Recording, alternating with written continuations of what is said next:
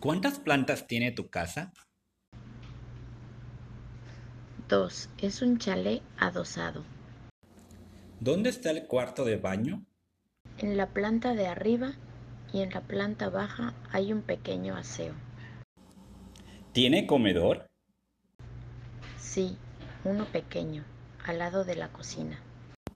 ¿Cuántos dormitorios tiene? Tres, están todos en la planta de arriba. ¿Tenéis garaje? No, aparcamos en la calle.